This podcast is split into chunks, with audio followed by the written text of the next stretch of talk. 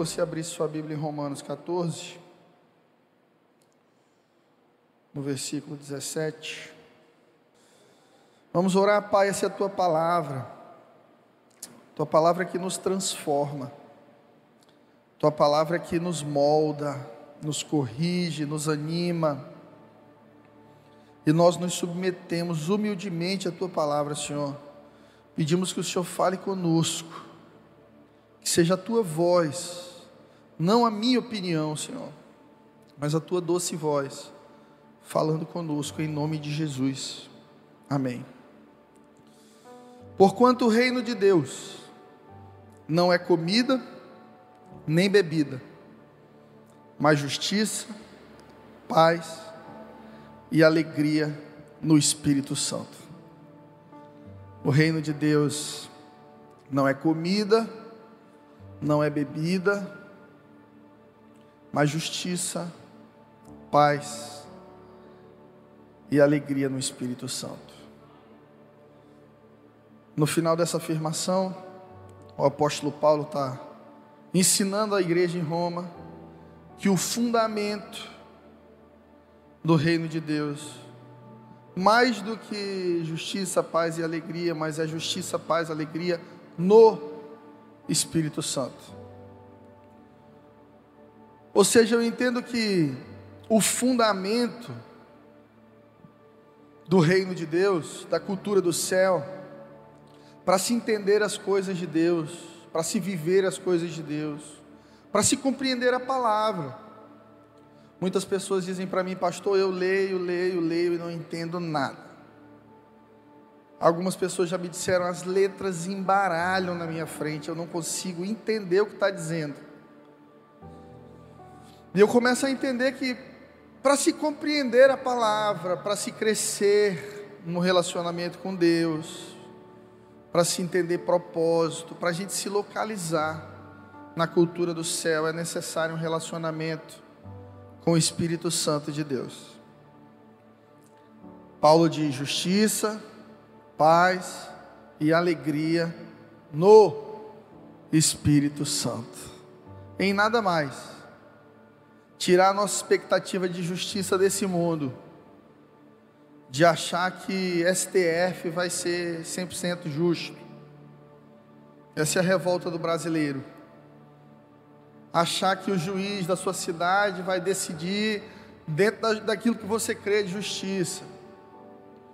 Ou que seu parente vai ser justo na partilha dos bens. A gente espera a justiça de todo mundo. A gente espera a justiça desse mundo que é tão injusto tão cheio de pecado, de maldade. A gente espera paz aqui no mundo, espera ter paz. A gente pensa assim: se eu ganhar um pouquinho mais, eu vou ter paz. Se eu conseguir 10 mil a mais no meu orçamento mensal, eu, eu vou conseguir dormir bem, eu vou conseguir descansar. Eu hoje, o que tira a minha paz, pastor, são as minhas contas. O meu custo é muito maior do que aquilo que eu ganho. E outros de nós achamos que alegria, e que a nossa alegria vem de pular um carnaval lá em Barra Grande, de tomar uma cervejinha com os amigos, ouvindo um, um sertanejo, de se relacionar com uma mulher bonita ou com um homem charmoso e todas essas coisas passam e mudam com as estações. Quando nós fundamentamos o nosso senso de justiça no mundo, nós ficaremos desanimados. Tanta gente desanimada com a política, tanta gente desanimada com a justiça brasileira. Quando fundamentamos a nossa paz em ter ou ser, seremos abalados. Certamente seremos abalados. Jesus disse: Não, eu não dou para vocês a minha paz como o mundo dá. A minha paz eu dou para vocês de uma forma diferente do mundo, porque o fundamento da paz do mundo está em possuir as coisas. Mas o fundamento da minha paz é saber que vocês já foram possuídos, resgatados, comprados por Deus Pai. E alegria. Quem que não quer ser alegre? Num mundo tão triste, agora vivendo uma guerra. Tanta tristeza no mundo, tanta tristeza no mundo. Olha, se você furar a bolha do egoísmo, da sua vida ali, da sua paz, você vai ver que o mundo tem mais sofrimento do que coisas boas. E se não olharmos para Jesus, autor e consumador da nossa fé, nós desanimaremos, porque construiremos castelos de areia nessa vida. Você vai ganhar bem, você vai formar, você vai comprar a casa, o apartamento que você quer, vai casar do jeito que você sonhou, vai ter filhos e vai morrer. Vai ficar tudo aí. Toda vez que eu ouço a notícia que alguém me diz assim, pastor, fulano morreu, eu me lembro que um dia eu também vou morrer. Morrer não deve ser estranho para nós, é porque não fomos criados para morrer. A Bíblia diz que Deus nos criou a sua imagem e semelhança, ou seja, Deus queria que a gente vivesse com Ele para sempre naquele jardim. Mas o salário do pecado é a morte. E Deus havia avisado a Adão e Eva: olha, se vocês pecarem, vocês vão morrer. E agora nós morremos. Mas a palavra nos promete que se Jesus venceu a morte e ressuscitou, nós também venceremos e ressuscitaremos com Ele. Então, meu irmão, eu quero que você entenda e fundamente a sua fé numa relação com o Espírito Santo. O Espírito Santo é uma pessoa. Você pode falar com Ele, você pode convidar Ele para entrar no seu carro, no seu quarto. Você pode sentir a presença dEle. Jesus mesmo disse: Olha, eu preciso ir para que o Pai envie o Espírito. O Espírito Santo é esse companheiro. O Espírito Santo é esse moderador, esse amigo do nosso coração que vai nos ajudando a fazer as melhores escolhas. Ele é um restaurador profissional. O Espírito Santo ele tem como profissão restaurar peças de arte. Já viu esses restauradores de arte? Você é uma obra de arte de Deus na terra. Deus te criou de maneira incrível. Você é complexo. Agora, enquanto você me assiste, você tem um cérebro funcionando, cheio de conexões neurais aí. Você tem pulmões que estão trabalhando puxando e soltando ar, seu coração está bombeando sangue para todo o seu corpo, seus olhos estão abertos, visualizando aqui 180 graus na sua frente, seus ouvidos ouvindo e o seu cérebro processando o que você está ouvindo. Você é uma obra de arte do Criador, mas, como toda obra de arte, algumas precisam de restauração. Você vai sendo desgastado. A pintura vai se apagando e você vai perdendo o seu valor. E para isso Deus envia o Espírito Santo para reconstruir muros e portas da nossa alma. Como Neemias. No Velho Testamento há um livro de Neemias, copeiro do rei, um homem plantado por Deus de maneira estratégica no palácio, para interceder pelo povo de Deus, pela cidade de Deus, que estava destruída, desolada, muros derrubados, portas queimadas.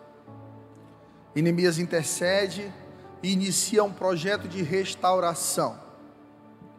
Queridos, se nós somos Israel de Deus agora, jardim fechado de Deus, propriedade de Deus. A palavra diz que nós somos povo santo, escolhido, separado. Aleluia. Se somos de Deus, então é desejo de Deus que sejamos curados. Muitos de nós aqui estamos doentes, carregamos enfermidades. O orgulho é uma enfermidade, a soberba é uma enfermidade, ter certeza demais das coisas é, é uma enfermidade. Timothy Keller diz que o contrário de fé não é dúvida. E num dos seus livros ele diz: e se o contrário de fé fosse certeza demais? Se você tivesse tanta certeza que Deus não tivesse a oportunidade de mudar o teu caminho. Se você estivesse tão certo do que você quer e de para onde você vai, que Deus não tem oportunidade de te dizer assim, não é assim. Vamos mudar a rota. Contrário de fé, muitas vezes, é certezas absolutas. Deus quer mexer nas tuas certezas absolutas, para colocar as certezas dele no teu coração. É impossível experimentar verdadeira alegria sem uma vida curada, sem relacionamento com o Espírito Santo. Por isso nós temos muitos crentes que congregam, que dizimam, que adoram a Deus, mas que vivem uma vida de tristeza, de dor, de dúvida, de enfermidade da alma, gente doente dentro da igreja. Igreja é esse tanque de Betesda, esse lugar de cura, esse lugar de transformação. Mas para se chegar nesse lugar, é necessário deitar na maca de cirurgia. Eu quero que você abra sua Bíblia aí, em 2 Reis 5,1, para a gente pensar um pouco sobre a vida de Namã, esse comandante, esse general. 2 Reis 5,1.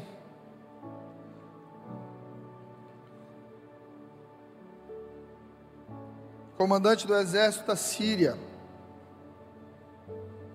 Não era qualquer um, Namã. Enquanto eu li esse texto hoje de manhã, o Espírito Santo começou a ministrar muito no meu coração alguns pontos que eu quero dividir contigo. A palavra diz assim: o rei da Síria, nós vamos ler até o versículo 5. O rei da Síria tinha grande respeito por Naamã, comandante do seu exército, pois por meio dele o Senhor tinha dado grandes vitórias à Síria. Mas embora Naamã fosse um guerreiro valente, sofria de lepra. Naquela época, saqueadores sírios tinham invadido o território de Israel, e entre os cativos havia uma menina que se tornou serva da esposa de Naamã Certo dia a menina disse à sua senhora: Como seria bom se meu senhor fosse ver o profeta em Samaria. Certamente ele o curaria da lepra. Namã contou ao rei o que a menina israelita tinha dito. Então o rei da Síria lhe respondeu: Vá visitar o profeta. Eu lhe darei uma carta de apresentação ao rei de Israel. Namã partiu levando 350 quilos de prata 72 quilos de ouro e 10 roupas de festa. Vamos ficar por aí. Primeiro versículo desse capítulo 5 de 2 Reis diz que Namã era comandante do exército e era um homem respeitado, era um homem nobre, era um homem que tinha autoridade. Ninguém podia mexer com ele porque ele mandava no exército. E manda quem pode, obedece quem tem juízo. Você não vai mexer com o secretário de segurança. Você não vai mexer com o comandante do exército. Mas havia um detalhe na vida de Namã. Namã era doente. Namã era leproso. Mas muito mais do que lepra, nós vamos daqui a pouco continuar lendo esse texto aqui em 2 Reis, você vai perceber que haviam outras enfermidades outras lepras no coração de Naamã. Sabe, muitos de nós temos o respeito, ou respeitamos, grandes homens. Nós às vezes admiramos homens que conquistam coisas. O ser humano é assim. A gente admira quem conquistou o que a gente gostaria de conquistar. Só que às vezes a gente está admirando leprosos. Pensa quando Naamã passava ali no meio da Síria, no seu cavalo, você que gosta de séries medievais, eu não sei se tem alguém aqui que gosta de Outlander, que já assistiu esse tipo de série aí. Lá vem o rei e a sua comitiva num cavalo, todo vestido de vestes reais, fios de ouro na sua roupa, lepra por dentro. Muitas vezes nós corremos o risco de admirar grandes homens leprosos, homens doentes. Eu estive num evento de empresários há um tempo atrás, e um dos palestrantes do evento, um homem que já governou grandes empresas, ele disse assim: Olha, eu isso, eu aquilo, eu estou no meu terceiro casamento. Porque eu sou assim, se precisar de gestão, inclusive nas minhas relações, eu demito minhas esposas. E ali eu falei: É, amigo, eu não te ouço mais. Você é leproso. Você é um leproso. Você pode ter exército, você pode ter ouro, você pode ter prestígio, e ainda assim ser um leproso. Que tipo de lepra? Às vezes sentimentos, às vezes lembranças que nos paralisam que roubam a nossa alegria. Existem muitos leprosos dentro da igreja. Existem pastores leprosos. Existem autoridades leprosas. Existem ovelhas leprosas. Dentro dos palácios e nas casas mais simples. Dentro das grandes empresas e na vida de pessoas que estão desempregadas. Essa lepra do orgulho, ela pode estar presente. No versículo 2, quando diz que naquela época os saqueadores sírios tinham invadido o território de Israel, e entre os cativos tinha uma menina, diga comigo, uma menina. Uma menina que se tornou serva da esposa de Namã, nem serva de Namã era, cuidava da esposa. E um dia essa menina diz assim: Como seria bom se Namã, meu senhor, fosse ver o profeta em Samaria ele seria curado. Quem que vai ouvir uma menina? É a ajudante da ajudante. E foi justamente essa menina que Deus usou para trazer cura à vida de Naamã. E quando eu li isso, o Espírito Santo disse para mim, Fred, a cura sempre está na mão de pessoas improváveis. O acesso à cura está sempre a chave para ser curado na mão dos improváveis, daqueles que você considera simples demais para te ajudar, daqueles que você acha que não tem sabedoria o suficiente para te ajudar. Sabe, às vezes tem gente que quer conversar comigo. Recentemente, eu abri um GC à distância, né? Eu estava querendo assim que um dos condomínios da cidade aqui tivesse um GC da igreja. E aí eu gosto de animar as pessoas para participarem de GC, faz muito bem para a nossa vida espiritual e também para conhecer pessoas, ter comunhão. Então eu liguei para um irmão desse condomínio, irmão, o GC vai começar aí, um dia eu vou nesse GC, eu quero muito ir, realmente eu quero. E aí, no segundo GC, o líder me disse: Olha, pastor, nós vamos ter por volta de 50 pessoas no GC hoje. Tem até político que vai para o GC, isso e aquilo, porque o senhor disse que vai lá hoje. Então o senhor tem que chegar às 7 horas, o GC começa às 7 e meia. Aí eu disse assim: Eu não vou mais não. O líder ficou desesperado, pastor, pelo amor de Deus. Como é que eu vou ficar sozinho no GC? Está indo um monte de gente, todo mundo quer ver você. Sou, irmão, você vai fazer o seguinte: explica, explica para eles que quando Jesus entrou em Jerusalém de jumentinho, as pessoas estavam aplaudindo Jesus, mas o jumento estava no meio. O jumento não pode se empolgar, porque quando Jesus desce do jumento, o povo segue Jesus e deixa o jumento lá. O jumento volta a ser jumento quando Jesus sai de cima dele. Diga para o pessoal do GC que eu sou só o jumentinho, que o que eles querem mesmo está indo lá. É Jesus.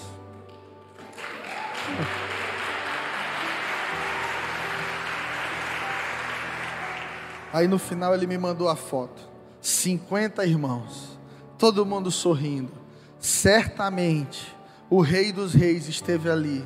E Deus usou aquele menino improvável, que nenhum dos irmãos que foi para o GC achou que poderia usar, para curá-los, para liberar bálsamo, para liberar refrigério do Espírito Santo na vida deles. Nós queremos, às vezes, receber do Tel Hayashi, queremos, às vezes, ter um momento com Daniel Colenda ou quem sabe um aconselhamento com o JB Carvalho, ou imposição de mãos de um grande profeta, mas Deus está querendo usar um servo comum, um líder de GC, um amigo da vizinhança, a empregada da sua casa para falar contigo. Porque Deus é simples, Deus se move na simplicidade, nós é que complicamos as coisas. Igreja nunca despreze a simplicidade. Pare de buscar Deus nas coisas extraordinárias. Deus se esconde nas coisas mais simples. Como foi com Elias quando estava dentro da caverna, você lembra? Elias estava acostumado com terremotos. Elias estava acostumado com fogo caindo do céu. Elias estava acostumado com grandes manifestações. Mas quando Elias estava deprimido, querendo morrer, perseguido, ameaçado, escondido numa caverna, a Bíblia diz que vem um vento suave e Deus estava ali. Porque Deus não tem fórmula. Tem gente que Deus falou no monte há 20 anos atrás, ainda continua subindo o monte, mas Deus não quer mais falar no monte contigo. Deus agora quer falar na igreja ou quer falar na leitura bíblica, ou quer falar num, num estudo de curso de fundamentos bíblicos, mas você permanece buscando do mesmo jeito, da mesma forma, e por isso o silêncio de Deus, porque Deus é dinâmico.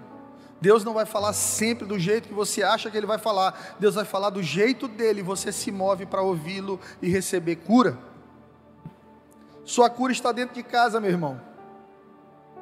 Essa menina esteve dentro da casa de Naamã quantos anos? Quanto tempo ela estava ali?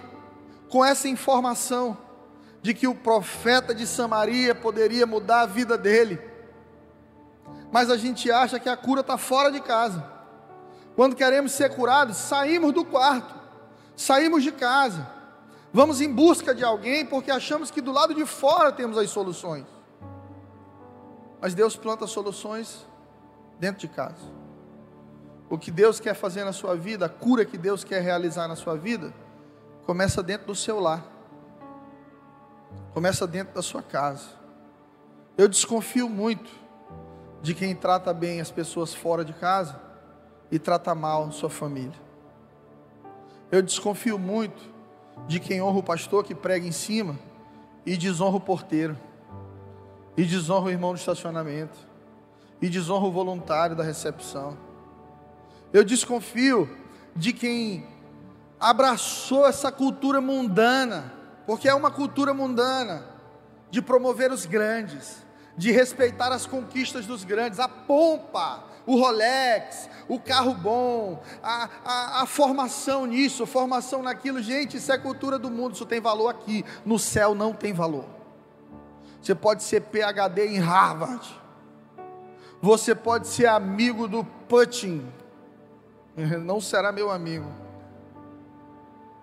Você pode se tornar senador pelo Piauí, seja o que for, se o céu olhar para você como um leproso, você terá que ser ajudado por uma serva comum.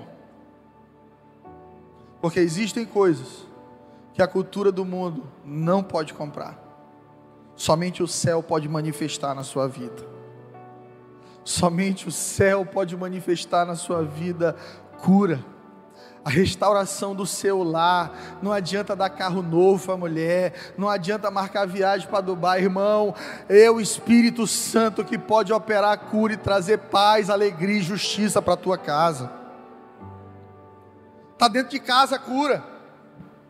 A gente está querendo ser curado saindo de casa. Deus manda a gente voltar à volta. O que eu quero fazer na tua vida está lá na tua mesa, com a tua família, com aqueles que te servem. Deus continua operando dentro de casa. Na mansaia nas suas missões. Todo bonitão, autoridade. Por dentro um doente. Por dentro morrendo. Com seus dias contados. Lepra era uma doença extremamente letal e humilhante naquela época. Quando alguém estava leproso naquela época e alguém percebia essa pessoa que percebia tinha por obrigação de gritar: leproso, leproso, e todo mundo se afastava. Essa pessoa então, ela automaticamente abandonava sua família, nem iria se despedir para não ter o risco de contaminar seus familiares. E ela era enviada para um leprosário. Ela perdia suas roupas, seus filhos, sua família, seus projetos de vida. Ela perdia a vida antes de morrer. Talvez Naamã, por ser uma autoridade, não perdeu, porque tinha amizade do rei. Então Naamã, ele teria um curto período de tempo para continuar a sua vida sem ser exposto.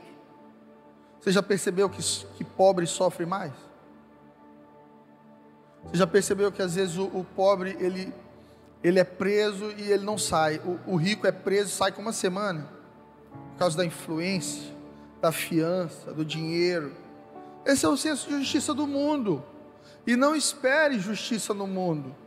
Jesus disse: No mundo vocês vão ter aflições, mas descansem porque eu venci o mundo. Vocês querem justiça de verdade? Vocês vão encontrar no Espírito Santo justiça, paz e alegria. Então, às vezes, ter algum prestígio te faz sobreviver doente um pouco mais de tempo. Você sofre menos, mas você vai morrer da mesma forma. Segunda Reis, capítulo 5, versículo 4. Namã contou ao rei o que a menina israelita tinha dito. Então o rei da Síria lhe respondeu: Vá visitar o profeta eu te dou uma carta de apresentação ao rei de Israel. E Naamã então partiu levando prata, ouro, roupas de festa, e a carta do rei dizia: Com essa carta eu apresento meu servo Naamã, quero que o rei o cure da lepra. Abra sua Bíblia comigo em João, capítulo 4, versículo 24. A palavra diz assim: Deus é espírito e é necessário que os seus adoradores o adorem em espírito e em verdade. Aqui há um, uma chave muito profética da parte de Deus para nós a respeito de adoração. Pastor, eu adoro a Deus, mas eu não sinto a presença de Deus mais. Pastor, eu busco a Deus, mas Deus não vem. Eu estou sentindo hoje, pastor, a ausência de Deus na minha vida, irmão. É porque adoração não é somente algo espiritual, também é fruto de posicionamento. Nós confundimos adoração com cantar para Deus. Cantar para Deus pode ser uma forma de adorá-lo mas não é a única forma. Deus espera que você cante para Ele e que você viva o que você está cantando. Mais do que ir à igreja, o que importa é o que você faz na segunda-feira. Na igreja todo mundo é crente. Na igreja todo mundo é bonitinho. Na igreja todo mundo é santo. Na igreja todo mundo se emociona. Na igreja todo mundo levanta as mãos. Agora, e na segunda-feira? A adoração em verdade precisa ser manifestada para que o Deus que é espírito se mova na sua vida. E o que vai acontecer com Naamã aqui agora é de que mais do que buscar a Deus em espírito, Naamã vai precisar buscar em verdade. E buscar em verdade, querido, é vencer as máscaras sociais. Você sabe que tem muito rico que às vezes está quebrado, mas continua parecendo bem. Preciso estar tá bem para eu fechar bons negócios e sair desse problema. Você sabe que existem modelos lindas no mundo que por dentro estão querendo morrer. Então essa coisa de verdade, ela muda o jogo. Jesus está dizendo: olha, você pode até adorar a Deus em espírito, buscá-lo com todo o seu coração, mas se você não adora em verdade, você não acessa o download do que o Espírito Santo tem para a sua vida. A palavra do rei para Namã é: vá visitar o profeta. Você pode dizer isso para o seu vizinho aí, olha para ele e diz: vá visitar o profeta. Tem coisa, irmão, que não é o médico que resolve na sua vida. Tem coisa que não é o consultório que vai resolver, é a sala do profeta. Tem cura que não é terapia, não é remédio psicotrópico, é conselho, é verdade. Tem gente que vai parar de usar remédio controlado no dia que sentar diante de um profeta de Deus e disser assim: Ó, eu sou isso, eu fiz aquilo, eu fiz aquilo outro. Pastor, eu quero confessar aqui meus pecados, confessar meus vícios, confessar minhas dores, eu quero abrir minhas culpas. Eu, eu cometi um aborto quando eu tinha 17 anos de idade, isso me persegue até hoje. Pastor, eu traí meu esposo, eu traí minha esposa. Pastor, eu desviei dinheiro da empresa, até hoje isso está virando uma lepra dentro de mim, eu não durmo. Pastor, perdi a direção, perdi o propósito, perdi a paixão. Pastor, eu perdi a fé. Eu estou na igreja, mas eu não sei se eu creio. Eu não sei se eu creio mais. Irmão, existem coisas que só serão resolvidas na sua vida quando você acessar o profético. De Deus é espírito, e é necessário que os seus adoradores o adorem em espírito e em verdade. Paulo diz em uma das suas cartas, que existe um, tempo, um tipo de crente que é chamado de crente carnal. O crente carnal é o crente que se move na carne. Então aquilo que tem valor para a carne é o que tem valor para ele. E aí Paulo aconselha, olha, sejam espirituais. Então, a diferença entre o carnal e o espiritual são as prioridades. Um crente carnal prioriza o que? Espírito, a carne. E o espiritual, o espírito. Então, às vezes eu vou conversar com algum irmão, o irmão solta um palavrão. Às vezes eu vou conversar com alguém, só fala de dinheiro. Às vezes eu vou conversar com outro alguém que só fala de conquistas. Não é que a pessoa não seja crente, mas é que a plataforma da vida dessa pessoa ainda é carnal. E a palavra de Deus diz que os que semeiam na carne colhem corrupção, os que semeiam no espírito colherão vida eterna. Irmão, tudo que é da carne vai acabar. Eu quero que você saia daqui hoje com essa certeza absoluta de que você tem um tempo nessa terra, esse tempo um dia vai acabar e tudo que é carnal vai ficar aqui, com o seu corpo, sendo comido por vermes, fungos e bactérias. Porque esse aqui é o reino da carne, a cultura da carne. E há um, uma palavra, uma ordem de Deus sobre a carne: morte. Então o pó volta ao pó e o espírito volta para Deus. Se o carnal prioriza as coisas da carne, o que que o espiritual prioriza? O espírito, as coisas espirituais. E agora Naamã vai aprender uma das maiores lições da vida dele. Que quando você depende do profético, você pode ser o que for, a ordem, a autoridade está nas mãos de um homem de Deus, está nas mãos do Senhor. Olha só, versículo 9 do capítulo 5, me acompanhe. Então Naamã foi com os seus cavalos e carruagens e parou à porta da casa de Eliseu e mandou um mensageiro dizer a Naamã: Eliseu mandou um mensageiro, tá?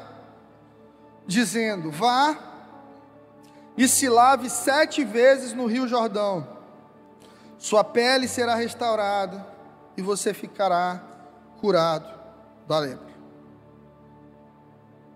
Sabe o que nós temos aqui? Igreja. Deus envia um menino para um general. Mais uma vez, nós temos aqui um Deus que insiste em usar meninos e meninas. Me parece que quando a gente cresce demais, a gente fica grande demais para ser usado por Deus.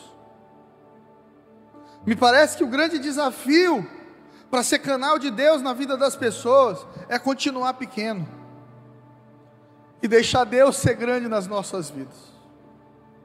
É o que Eliseu está nos ensinando nessa manhã. Eliseu sequer foi encontrar o general. Lembre, o general está vindo com a sua comitiva. Com ela vem ouro, vem prata, roupas de festa. Tem presente, irmão. Imagina o cara chegando para o pastor Fred com milhões de reais, dez roupas da Gucci, dez Louis Vuitton. Aí eu digo assim: não vou para o GC não. Vai lá o menino. Avisa para ele fazer isso, isso, isso e aquilo. Eu sou só o jumentinho. Essa era a mensagem de Eliseu. Namã, não vou caminhar na tua plataforma de cultura do mundo. Aqui não é o grande profeta se encontrando com o grande general. Não é sobre mim. O que você quer não está comigo, eu só tenho a direção. O que você quer vem do alto. Tem muita gente fundamentando a vida em autoajuda mas nós crentes fomos chamados para receber a ajuda do alto, é diferente. É diferente.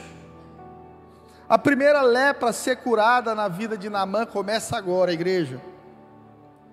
É a arrogância, a soberba. É o eu mereço. Eu sou. Eu devo ser recebido de maneira diferente tem que ser da maneira como eu idealizei. E as nossas idealizações muitas vezes nos impedem de receber o que Deus tem para nós, porque Deus não faz do jeito que você idealiza, Deus faz do jeito perfeito que Ele planejou para ti. Tanto é que no verso 11 do capítulo 5, você pode acompanhar comigo, Namã fica indignado. Naamã fica revoltado, ele diz assim: Imaginei que ele sairia para me receber. Eu esperava que movesse as mãos sobre a lepra, que invocasse o nome do Senhor, seu Deus, e me curasse. Não são os rios Abana e Farfá em Damasco melhores do que qualquer rio em Israel? Será que eu não poderia me lavar em um deles e ser curado? Namã deu meia volta e partiu furioso. Está bem claro aqui qual é a lepra de Naamã. A medicina explica hoje sobre doenças psicossomáticas, sobre doenças em que o gatilho são problemas emocionais, como câncer e muitas outras. Doenças que são startadas, iniciadas através do estresse, da falta de perdão, Eu arrisco dizer que da soberba também. Porque todo homem soberbo é um homem ególatra. E todo homem que tem o ego muito grande olha muito para dentro. E todo mundo que olha muito para dentro vai ficar doente. Porque Deus não colocou olho para dentro, os seus olhos são para fora. Deus quer que você viva para fora, para frente, para o outro, mais do que para você. E toda pessoa que fica, minha dor, meu projeto, minha vida, meu desejo, meu sonho, meu plano, vai adoecer. Porque Deus não te criou para viver seu plano, Deus te criou para viver os sonhos dele na sua vida. E aqui Namã vai se revoltar porque ele diz assim: peraí, será que Eliseu sabe quem eu sou?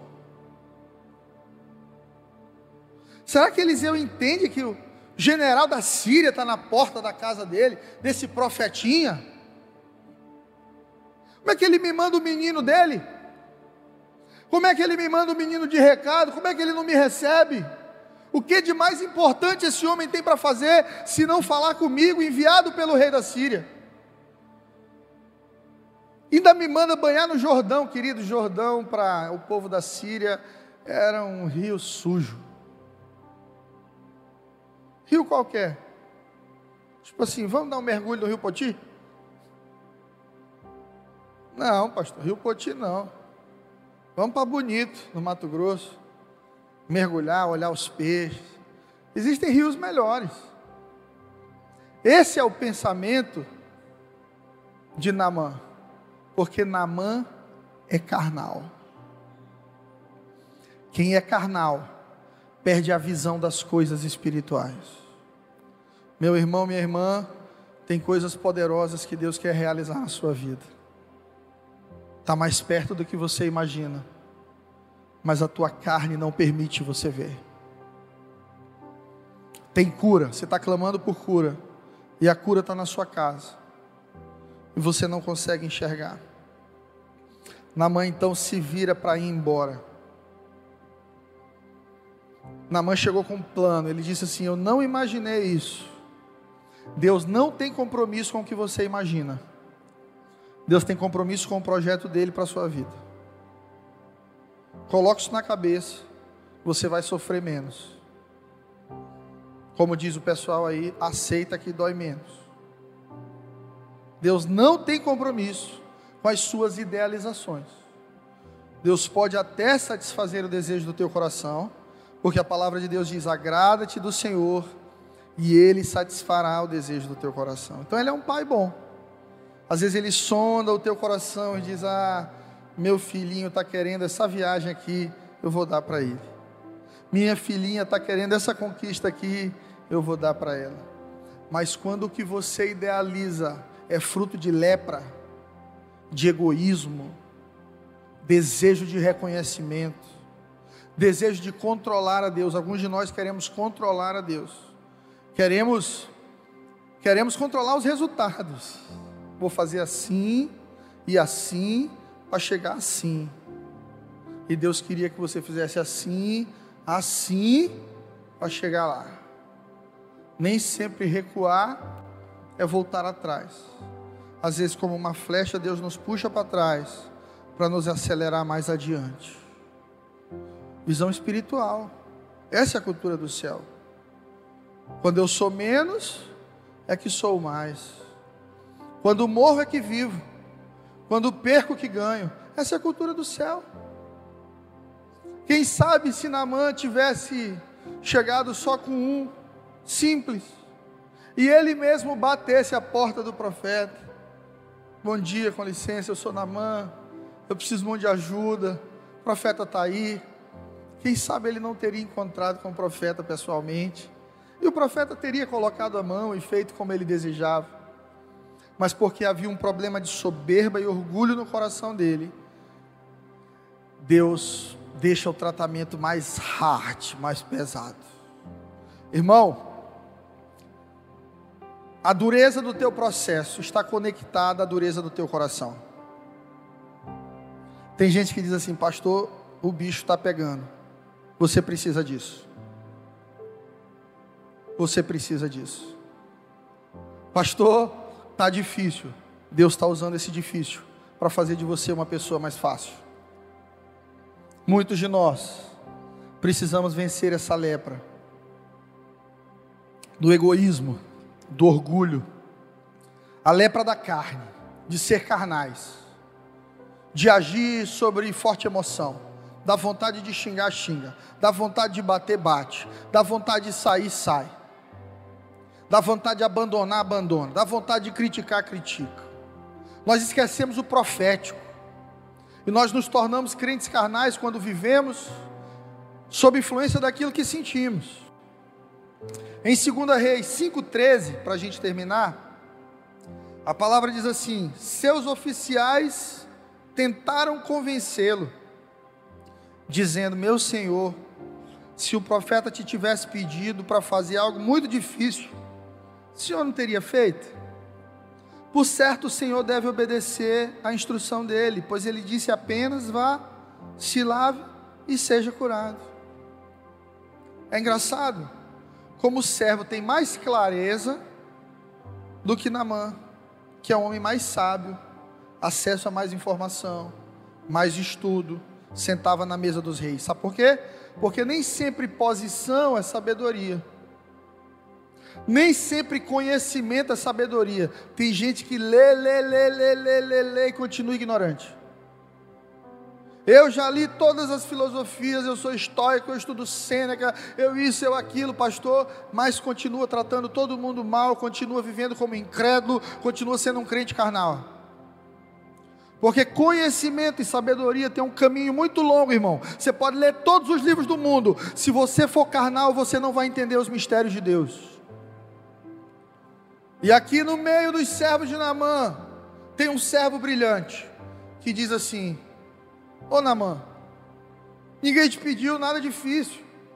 Se tivesse pedido algo difícil como você esperava, você não ia fazer, porque você rejeita o fácil.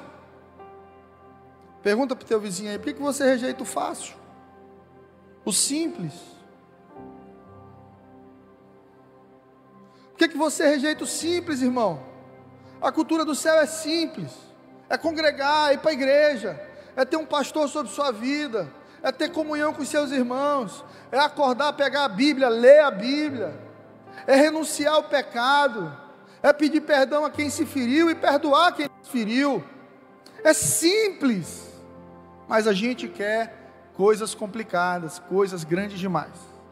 Achamos que Deus vai nos curar na conferência de cura do missionário tal lá em Brasília, lá em São Paulo. Deus quer te curar num culto de domingo normal. Do mês de, março, do mês de fevereiro, sei lá. A gente fica buscando do lado de fora coisas que Deus está nos dando lá de dentro. Porque temos um ego grande demais. Esse servo aqui, ele é sábio. Ele diz assim, ô Namanzinho, vai para o Jordão, cara. Está aqui, ó, tá do teu lado. Rio Poti está bem aqui, meu irmão. Vai lá entra ali pela Raul Lopes, pula naquele negócio. Se fosse no Rio, tu ainda ia ter que viajar, ir para Copacabana. Não, irmão. Faz o fácil. Diga para o seu vizinho, faça o fácil. Mas vocês estão muito sem fé. Pelo amor de Jesus. Diga para ele, faça o fácil. Irmão, quando você faz o fácil, Deus faz o difícil. Quando você faz o simples, Deus realiza milagres. Deus não quer nada difícil de você para manifestar a glória dele na sua casa. Deus quer que você tenha compromisso com o que ele já te ordenou. Se você busca coisas complicadas demais, você não será curado. Às vezes a gente quer, né? Sabonete da unção. Compre este sabonete, bote escondido no banheiro do seu marido. Ele vai passar nele, ele vai virar crente em um mês. Aí vai lá um bando de namã comprar sabonete. Um bando leproso, querendo uma fórmula que não exija transformação interior.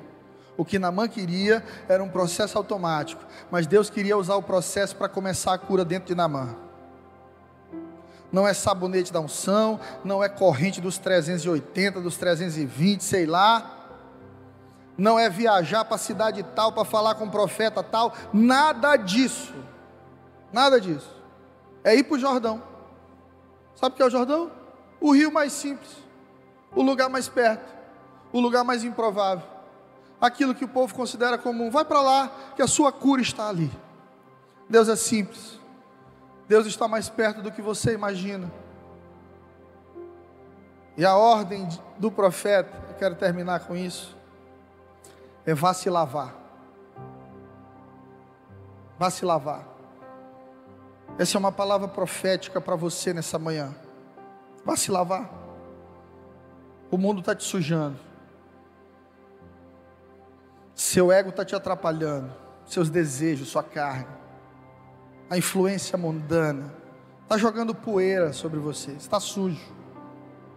E quando você acumula sujeira, você também acumula infecções, enfermidades. A palavra do Espírito Santo para nós nessa manhã é vá se lavar. Vá para o Jordão. Vá lavar sua lepra. Deixa a água do Espírito Santo te curar. Vá se confessar. Há quanto tempo você não abre seu coração para alguém, para um pastor, para uma pastora, se escondendo, carregando essa lepra dentro de você sozinho? com medo de se expor para manter uma pompa de Namã. Todo mundo sabia que Namã era leproso, ele achava que não. Você já viu gente que todo mundo sabe que está sofrendo, mas ela acha que ainda está abafando? Tem muita gente assim. Todo mundo sabe que está leproso, mas quer continuar mantendo a pompa real. Vá se confessar. Vá pedir socorro. Vá para a casa do profeta, vá falar com o homem de Deus, vá se expor. Desça do cavalo. Entre no Jordão. Desça do cavalo e entre no Jordão. Esse mesmo Jordão que curou a vida de Naamã ativou o ministério de Jesus. Jesus foi batizado no Rio Jordão quando estava maduro para começar seu ministério. Jordão, biblicamente, é um símbolo de maturidade. Sabe por quê? Porque quando a gente é maduro, a gente para de se mover por aquilo que a gente vê, por status, e a gente se move por propósito. O que o servo de Namã está dizendo Namã, o propósito do rio Farfá que você está dizendo que é maravilhoso, é o mesmo propósito do Jordão, é te lavar. Só que tua cabeça ainda funciona com a cultura do mundo. Você quer pompa, você quer status. Os dois rios vão te lavar, meu filho. Receba a cultura do céu. Jordão é maturidade. Cura está disponível para pessoas maduras. Mais do que restaurar teu casamento, a maior cura que Deus quer dar é fazer de você um marido maduro, uma esposa madura. Porque quando a gente é maduro, a gente briga menos. Perguntaram para mim, o senhor ainda briga muito com a pastora? Eu digo, não, agora eu só tenho divergências. eu já briguei muito, ela também. A gente amadureceu. A gente percebe que não vai levar para lugar nenhum, só vai ferir. Então a gente entrou no Jordão. Eu quero te convidar a entrar no Jordão nessa manhã. A banhar no Jordão. Um rio de maturidade. Esqueça os rios que você acha maravilhosos. E saiba que Deus está nas coisas simples, no dia a dia. Deus está no Jordão, esperando por você.